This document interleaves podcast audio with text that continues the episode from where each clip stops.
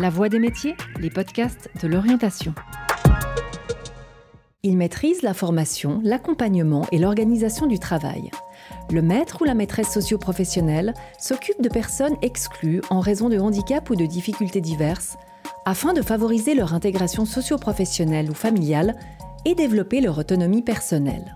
Guidé par le désir d'aider les autres, Fred nous parle de son métier où le savoir-être est fondamental pour bien accompagner et gérer parfois des situations complexes. Bah, pourquoi tu irais à Orion Ah non. Là, pour l'instant, c'est le travail. Ah ouais? Jusqu'à la pause. Ouais? Hein? Par contre, si toi, t'as envie d'aller à Orion parce que ça va pas, tu peux me dire. Ça, y a pas de problème. Mais si t'as envie de travailler jusqu'à 10h, 10h05 à la pause, Ah ouais? après, on va boire le café. Ah ouais? Ouais. Ça te va comme ça? Ouais, ça, ouais. C'est bien comme ça Je m'appelle Fred, je suis maître socioprofessionnel, on- l'acronyme c'est MSP, et je travaille dans une institution qui se situe entre Morges et le pied du Jura. Une institution euh, qui dispose d'un hôpital de neuroréhabilitation, de foyers d'accueil pour les résidents et d'ateliers protégés en plusieurs euh, départements, l'atelier jardin, l'atelier éventail, L'atelier éventail, c'est là où je travaille. Alors être maître socio-professionnel, c'est avoir trois casquettes en réalité, puisque son nom l'indique, il y a le côté maître, celui qui montre, celui qui enseigne. Il y a le socio, donc celui qui prend en compte des dimensions sociales pour des personnes qui ont des difficultés, euh, des déficiences. Ça peut être vraiment des, des- des profils très différents. On peut être sur euh, le handicap mental, on peut être sur le handicap psychique, on peut être sur les troubles du spectre autistique, ou alors simplement euh, des difficultés locomotrices après un accident, une reconversion pour les personnes qui, qui doivent apprendre un nouveau métier. Donc à tout cet aspect d'accompagnement social. Et puis professionnel pour tout ce qui est compétences techniques. Donc en fait, la transmission du savoir-faire. Et le métier de MSP, c'est d'essayer de conjuguer ces trois casquettes au mieux pour accompagner les personnes de la meilleure manière possible.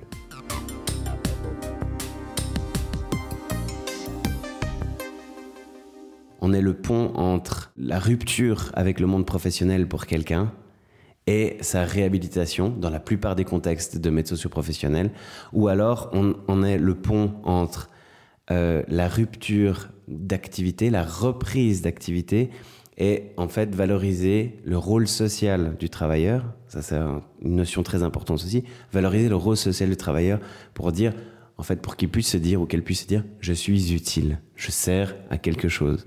Et quand on accueille des personnes qui, en gros, leur vie se résume à l'institution, ou alors quelques sorties en ville, mais, mais qui, qui sont institutionnalisées, et donc leur quotidien c'est l'institution, servir à quelque chose et se rendre utile, même si c'est une demi-heure par jour, c'est quelque chose d'ultra important en fait. Marie, Oui, je vous donne de la peinture aujourd'hui, ça va pour vous Pardon. Ok. j'aime bien faire de la Mais je- justement, je sais. Alors du coup, euh, Bernard, il a pu choisir. pas- Et donc du coup, ça vous donne la possibilité de faire de la peinture. Mais des collages Si vous aimez bien ça, c'est tant mieux. Très bien, très bien. Alors, vous pouvez venir ici. Oui, Dans l'institution où je travaille, c'est des ateliers occupationnels à vocation socialisante. Donc là, on sera plutôt sur une population qui sera ben, plus vieillissante ou avec des déficiences qui sont euh, suffisamment conséquentes pour que, fait, une insertion dans le monde économique libre ne soit pas envisageable. Donc là, en fait, on va travailler sur des activités qui sont soit productives, telles que du pliage, de la mise sous pli, du conditionnement, pour la partie par exemple industrielle et pour la partie artisanale, celle où je travaille, on va être sur la conception de cartes de de guirlandes lumineuses, de bougies, de savons. Donc en fait, vous tamponnez. Ouais, Puis le but, c'est vraiment de tamponner et pas de faire des traits avec. C'est pas d'appuyer et de non, faire non. des, de ouais. faire des lancers comme ça. d'accord. Alors comment j'ai choisi ce métier-là? En fait, ça m'est tombé dessus un peu par hasard. Euh, pour le- la petite anecdote, moi j'avais commencé à être formateur d'adultes. Et puis pour simplement étoffer euh, mon expérience de formateur d'adultes, on m'a conseillé de, de participer en fait euh, à un stage euh, dans le département jardin avec euh, des, personnes en situation de handicap mais avec une déficience légère à modérée parce qu'il y avait en fait toute la notion de quand même de transmission, de gérer une équipe, de pouvoir former des, des personnes. Et puis en fait, je me suis tout simplement laissé prendre au jeu. Euh, j'étais pas du tout, j'avais pas du tout d'appétence pour le monde du handicap à la base. Puis après une semaine, j'ai eu une grosse révélation parce que tout s'est très très bien passé. J'avais l'impression d'être à la bonne place, j'avais l'impression d'être approprié avec les personnes.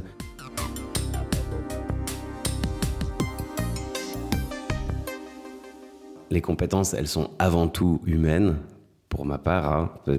Dans, dans la réalité professionnelle que je vis, c'est des compétences sociales qu'on va mettre en avant, puisqu'on on n'a pas de mission de réinsertion dans le monde économique. Et selon certains, certaines institutions, certains programmes, eh bien, on va au- aussi devoir mieux gérer aussi euh, la, partie technique, la partie professionnelle, la partie maître, etc. Ces compétences, ben, il, faut, il faut savoir justement se situer, se connaître soi-même, savoir aussi comment, euh, qu'est-ce qui nous dérange? Parce que quelque part dans ce métier, il y a beaucoup de choses qui viennent aussi nous, nous chatouiller un peu. Il y a des comportements qui peuvent nous agacer, mais c'est aussi s'interroger soi-même sur pourquoi ce comportement euh, m'agace, pourquoi, pourquoi ça me déclenche ça chez moi, et de pouvoir aussi être dans une autre ouverture.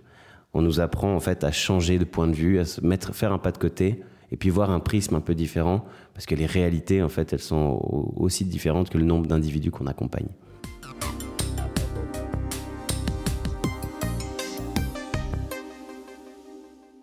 Une journée classique, pour moi, ça va ressembler à venir euh, à l'atelier. Et donc, euh, ce que je vais faire, c'est que tout simplement, je vais prendre connaissance des nouvelles du jour, allumer mon ordinateur, regarder les mails, euh, prendre connaissance des absences éventuelles qu'il y aura euh, sur cet atelier-là aujourd'hui, s'il y a une sortie ou peu importe, euh, prendre connaissance des informations euh, qui viennent d'arriver.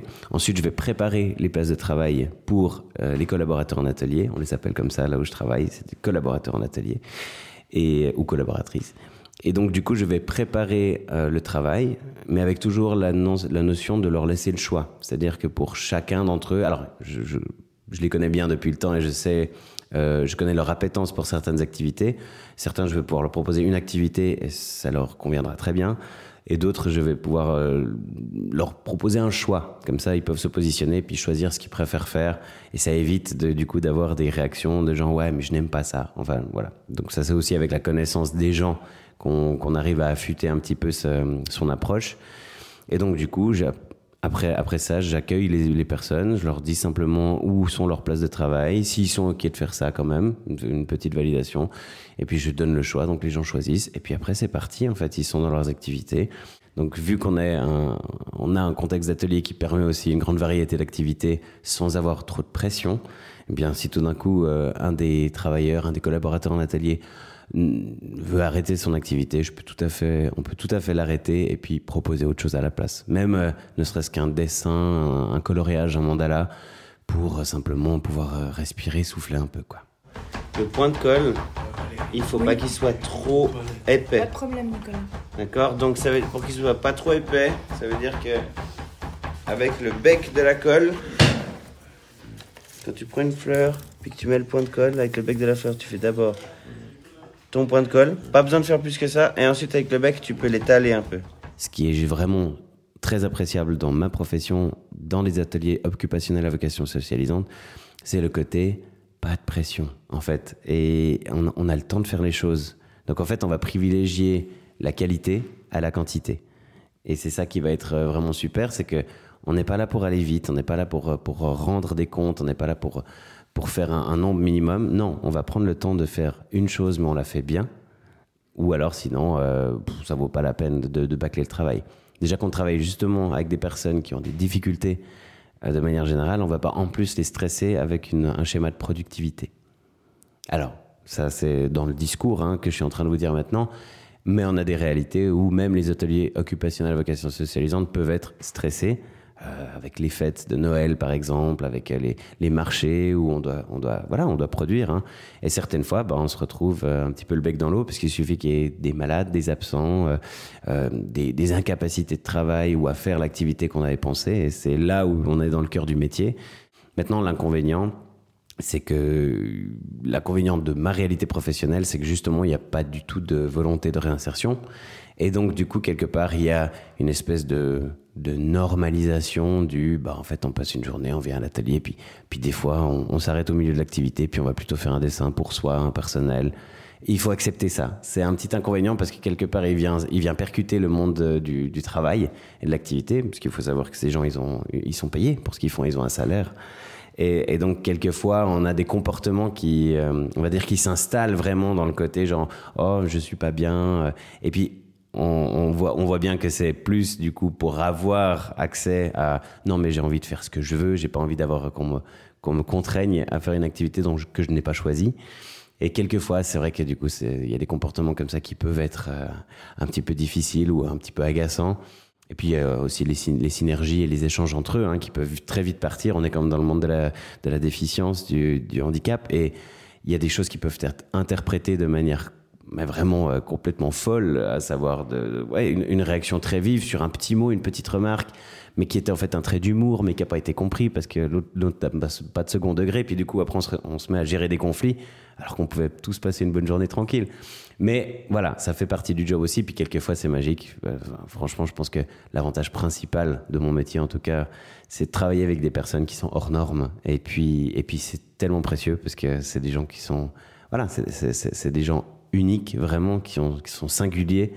Puis moi, en tout cas, ce qui est sûr, c'est que si je pleure une fois par semaine, je ris au moins trois fois par semaine. Voilà. Alors, volontiers, je prends gazeuses. Ça va Quoi pas comme Je t'ai dit bonjour il, a- il vous a juste dit bonjour. Oui, mais il est là-bas. Oui, mais il vous a juste dit bonjour et il vous a, il vous a pas demandé si vous vouliez de l'eau. Donc en fait, il a juste fait coucou. Ah. Pour bien accompagner une personne en situation de handicap, il n'y a pas besoin d'être médecin, de connaître euh, euh, comment fonctionne un trouble, il n'y a pas besoin d'être psychiatre non plus. Par contre, il y a clairement besoin d'être psychologue, dans le sens où euh, on doit être à l'écoute de ce qui arrive au moment où ça arrive. On n'est pas supposé déchiffrer et comprendre les rouages de tout. En revanche, on est, on est censé et on doit écouter la personne au moment où il y a un truc qui va pas et puis prendre son mal du moment en considération. C'est du savoir-être, c'est une compétence sociale, c'est être, euh, être sur l'écoute, être sur l'accueil de ce qui est en train d'arriver à la personne, et puis d'en faire quelque chose, de ne pas laisser à l'abandon, en fait, de prendre en charge tout simplement ce qui arrive.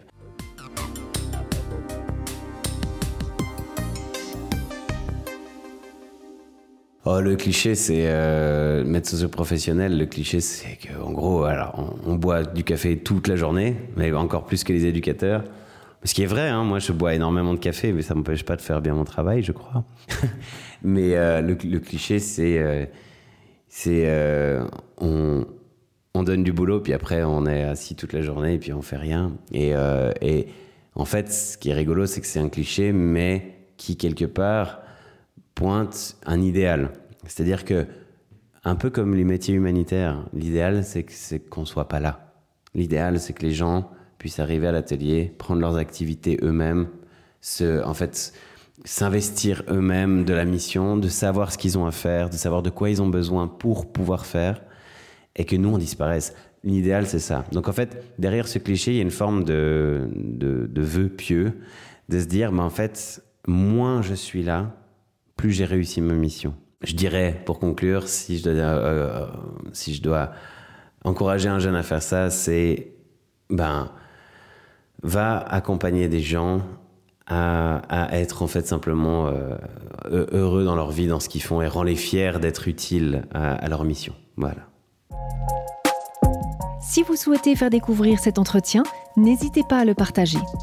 Merci d'avoir écouté La Voix des métiers, un podcast produit par l'Office d'orientation scolaire et professionnelle de l'État de Vaud. Vous pouvez retrouver tous les épisodes sur le site zoom-vd.ch et sur les différentes plateformes de streaming.